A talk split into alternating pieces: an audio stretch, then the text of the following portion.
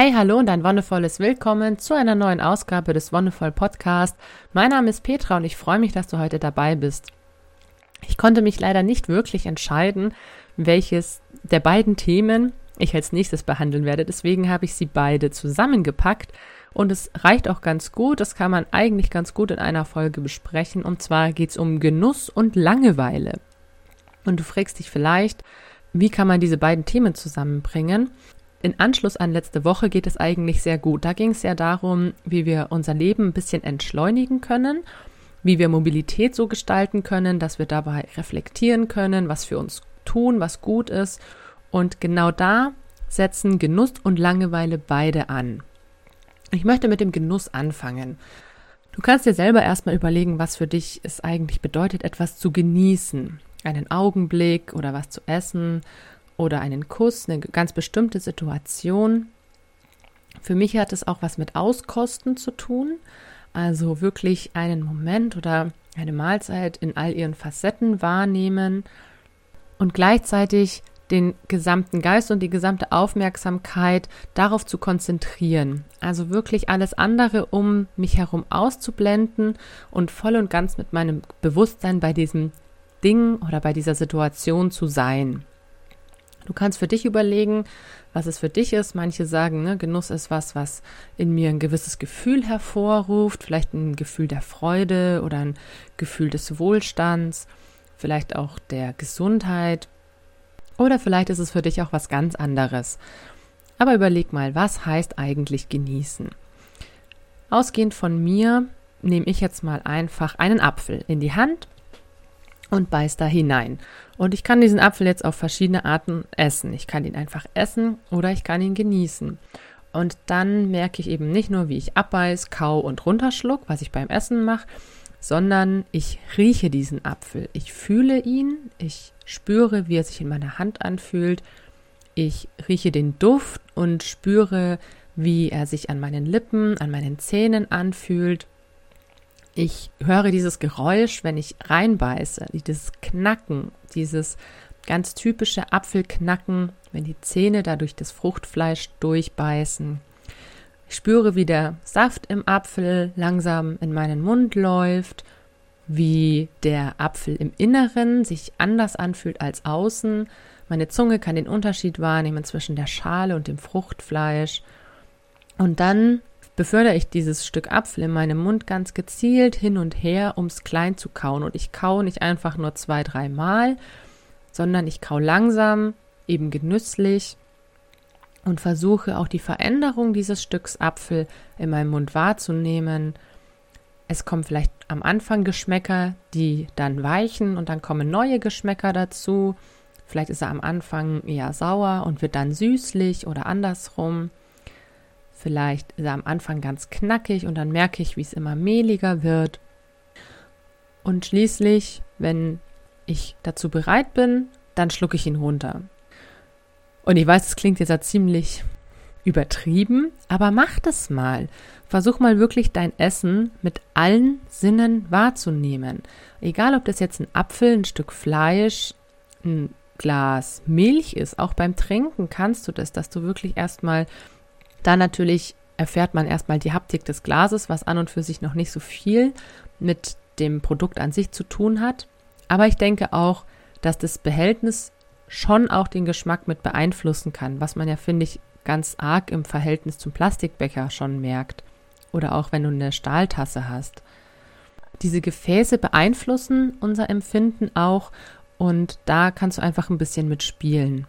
Und lass dann wirklich mal ganz bewusst die Aufmerksamkeit im Mundraum und spür, wie sich die Flüssigkeiten ausbreiten, wie sich vielleicht auch das Essen zwischen den Zähnchen ein bisschen festsetzt und schlucke eben ganz bewusst runter, bevor du den nächsten Bissen nimmst.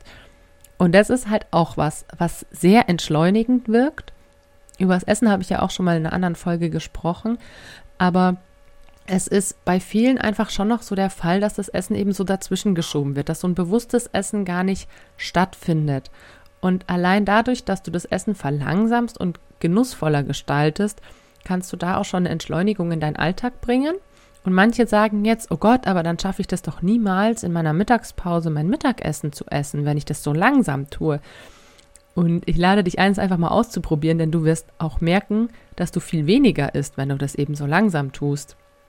Du isst vielleicht nur ein Drittel von dem, was du dir eigentlich vorgenommen hast, weil dadurch, dass du so langsam isst und das so voll und ganz genießt, du einerseits nicht nur deinen Magen nährst, also aus einer yogischen Perspektive, braucht nicht nur unser Körper, unser physischer Körper Nahrung, sondern auch die neun anderen Körper. Also im Yogischen hast du zehn Körper und der physische ist einer davon und die anderen, zum Beispiel auch der Mind oder die Seele, die brauchen andere Nahrung. Und das sind dann zum Beispiel solche Erfahrungen, ne, solche Sinneseindrücke.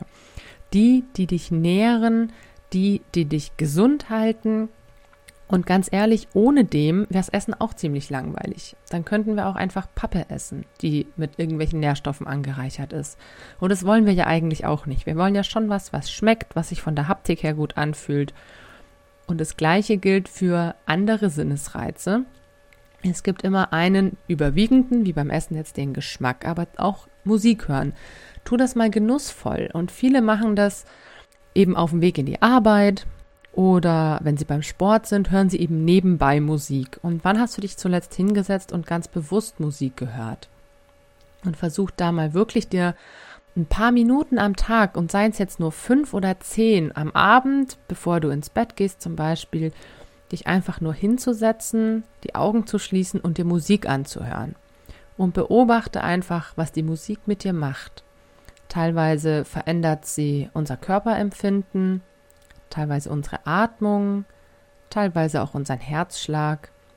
Wir stimmen uns da ein bisschen mit dem Rhythmus ein und Dein Körper reagiert in irgendeiner Art und Weise. Das sind manchmal ganz kleine Sachen, die du am Anfang vielleicht noch gar nicht merkst, aber oft ist es einfach so, dass wir natürlich, je nachdem, was für Musik wir hören, zum Beispiel ruhiger werden. Und wenn Musik uns in unserem Alltag begleitet und eben nur so ein Nebengedudel ist, dann kann das einfach auch gar nicht passieren. Wenn du jetzt halt beim Busfahren Musik hörst oder beim Zugfahren, dann ist es wieder was anderes. Auch da hast du die Möglichkeit, dich mal für einen Moment wirklich ruhig und entspannt hinzusetzen, einfach nur diese Musik wahrzunehmen und auch in all ihren Facetten. Hör mal raus, welche Rhythmen, welche Geräusche, welche Instrumente vielleicht sogar da mit dabei sind. Und lass diese Musik wirklich eine ganzheitliche Erfahrung werden. Ich habe ja auch äh, Musiktheorie studiert und es würde jetzt ein bisschen zu weit für das alles auszuführen.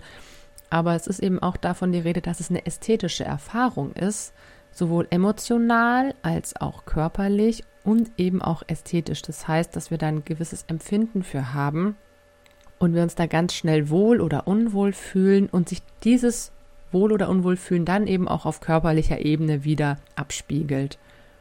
Die Sinne stehen auch immer so ein bisschen in Zusammenhang und das kannst du beim Sehsinn ganz deutlich erfahren, wenn du dich mal wirklich hinsetzt und dir einen gewissen Gegenstand anguckst, sei es jetzt zum Beispiel einfach eine Wasserflasche.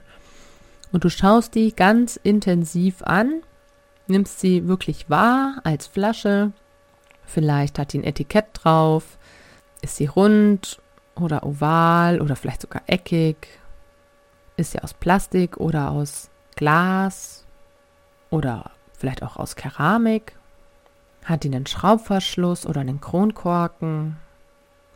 Ja, und dann wirst du merken, wie du beim Beobachten diese einzelnen Teile der Flasche spüren kannst. Also wie nicht nur ein Bild in deinem Kopf ist, okay, das ist eine Flasche, die ist aus Plastik, da ist Wasser drin, sondern wie du wirklich weißt, wie sich die anfühlt. Also du kannst antizipieren, dass diese Flasche jetzt vielleicht auch eine gewisse Temperatur hat, eine gewisse Oberflächenstruktur, dass sich das Papier darauf anders anfühlt als der Rest der Flasche, dass da diese kleinen Riffelchen im Deckel vielleicht eine andere Haptik haben als der Rest.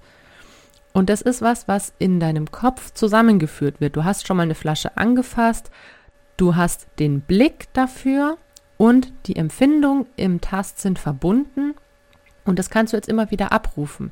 Im Alltag machen wir das nicht bis selten. Wir nehmen die Flasche einfach oder wir nehmen das Handy oder irgendwas anderes.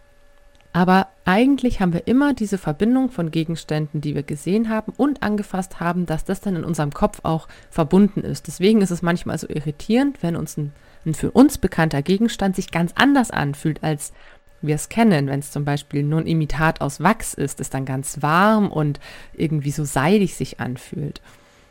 Das ist einfach eine ganz interessante Erfahrung, wirklich im Alltag sich mal wirklich auf die Sinne zu stürzen, sage ich mal, einen Sinn herauszupicken oder vielleicht auch zwei und dann da einfach Erfahrungen zu sammeln im Alltag. Und das ist für mich das Genießen, dass ich einen Anblick genießen kann und dann in meinem Hirn diese Verbindungen abgerufen werden und es für mich nicht einfach nur eine Erfahrung mit einem Sinn, sondern mit allen wird.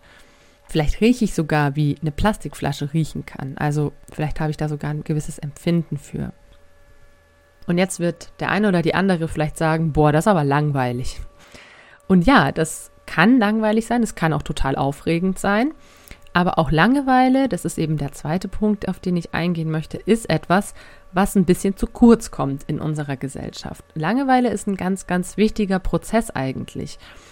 Ähm, wenn wir permanent mit Reizen überflutet werden, dann ist unser Hirn in einem Modus, wo es arbeitet, wo es nur noch am Sortieren ist, am Filtern und eigentlich, auch wenn wir mal einen ruhigen Moment haben, den wir aber nicht wirklich in der Ruhe genießen, sondern dann eben noch Musik hören oder Fernseh schauen oder was auch immer, ein Kreuzworträtsel machen, dann ist trotzdem noch immer unser Hirn beschäftigt.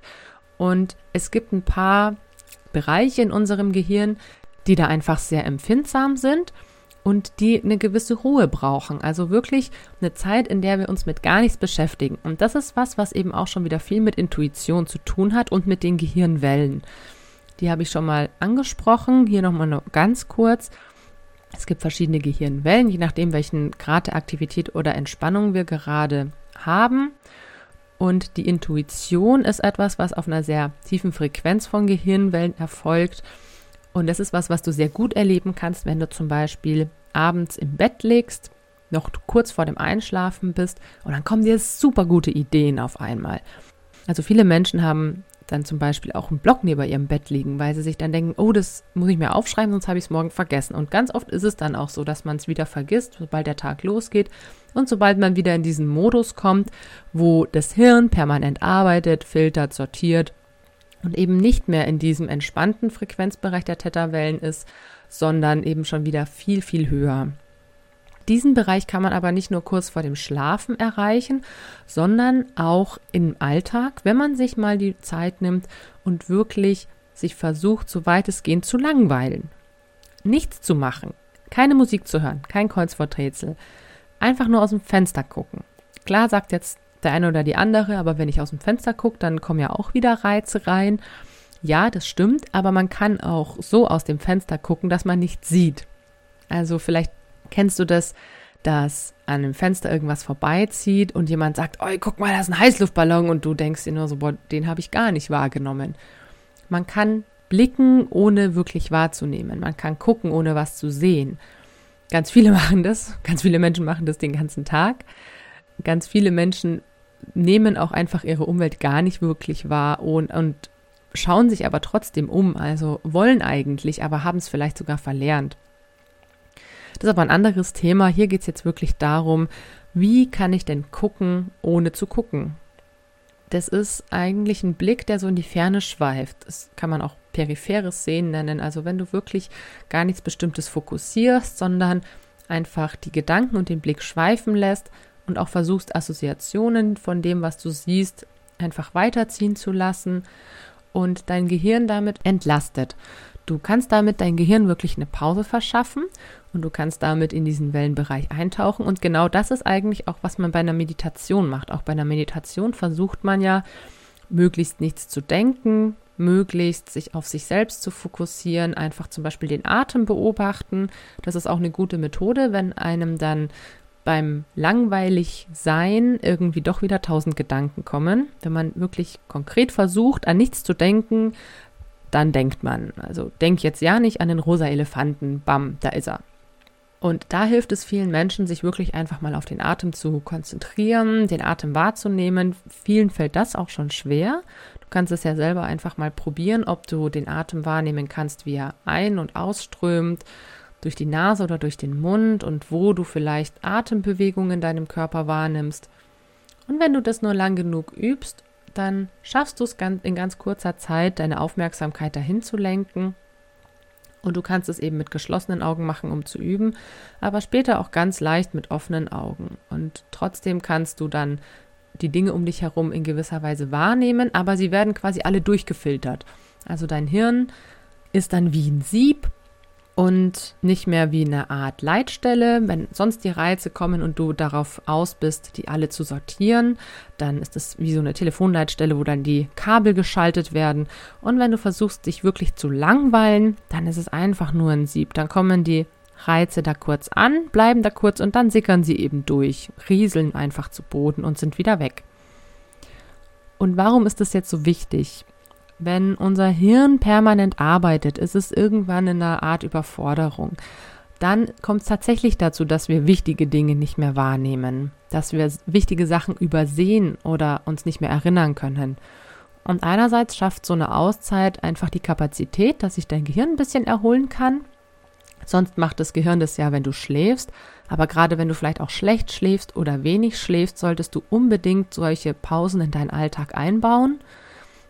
Und gleichzeitig schaffst du damit eben die Möglichkeit, ganz neuen Gedanken eine Möglichkeit zu geben. Und wenn du merkst, da kommt so ein brillanter Gedanke, sag ich mal, eine intuitive, ganz magische Idee hoch, dann schreib sie wirklich auch wieder irgendwo auf. Dann ist sie nämlich quasi aus deinem Kopf, aus deinem System raus, steht auf einem Papier. Du kannst dich dann wieder davon lösen und dich wieder dieser Langeweile und dem Nichtstun hingeben.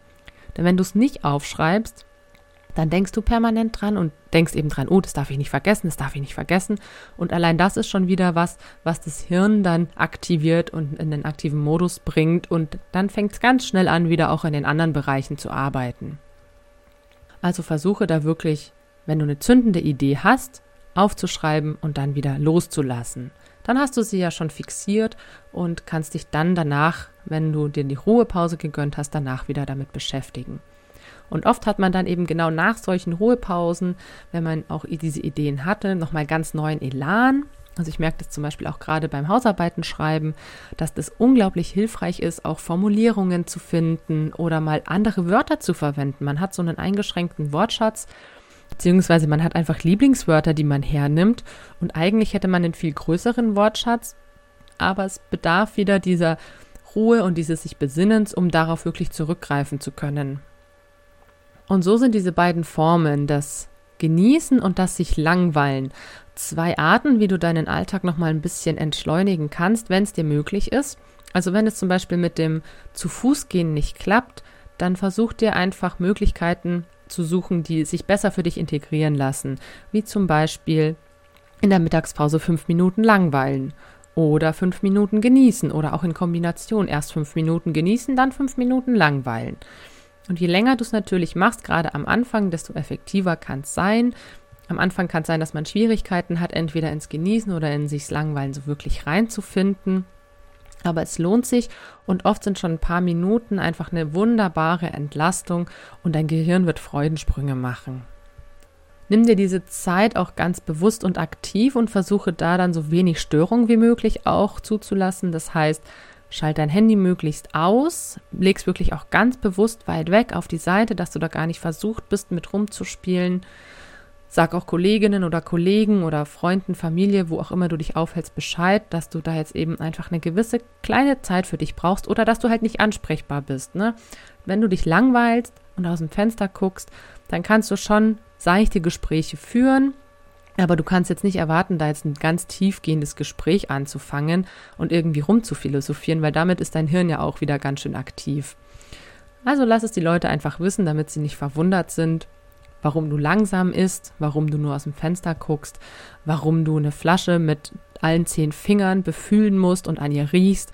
Lass es die Leute einfach wissen und vielleicht machen sie sogar mit. Vielleicht ergibt sich daraus auch in, in der Arbeit, im Büro, wo auch immer, einfach vielleicht so eine Art Ritual, dass sich alle einfach mal kollektiv zehn Minuten langweilen. Wäre ja schön.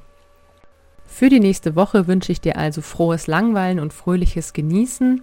Es ist jetzt Oktober und ich habe ja gesagt, im Oktober wird die Frequenz der Folgen wieder ein bisschen höher werden.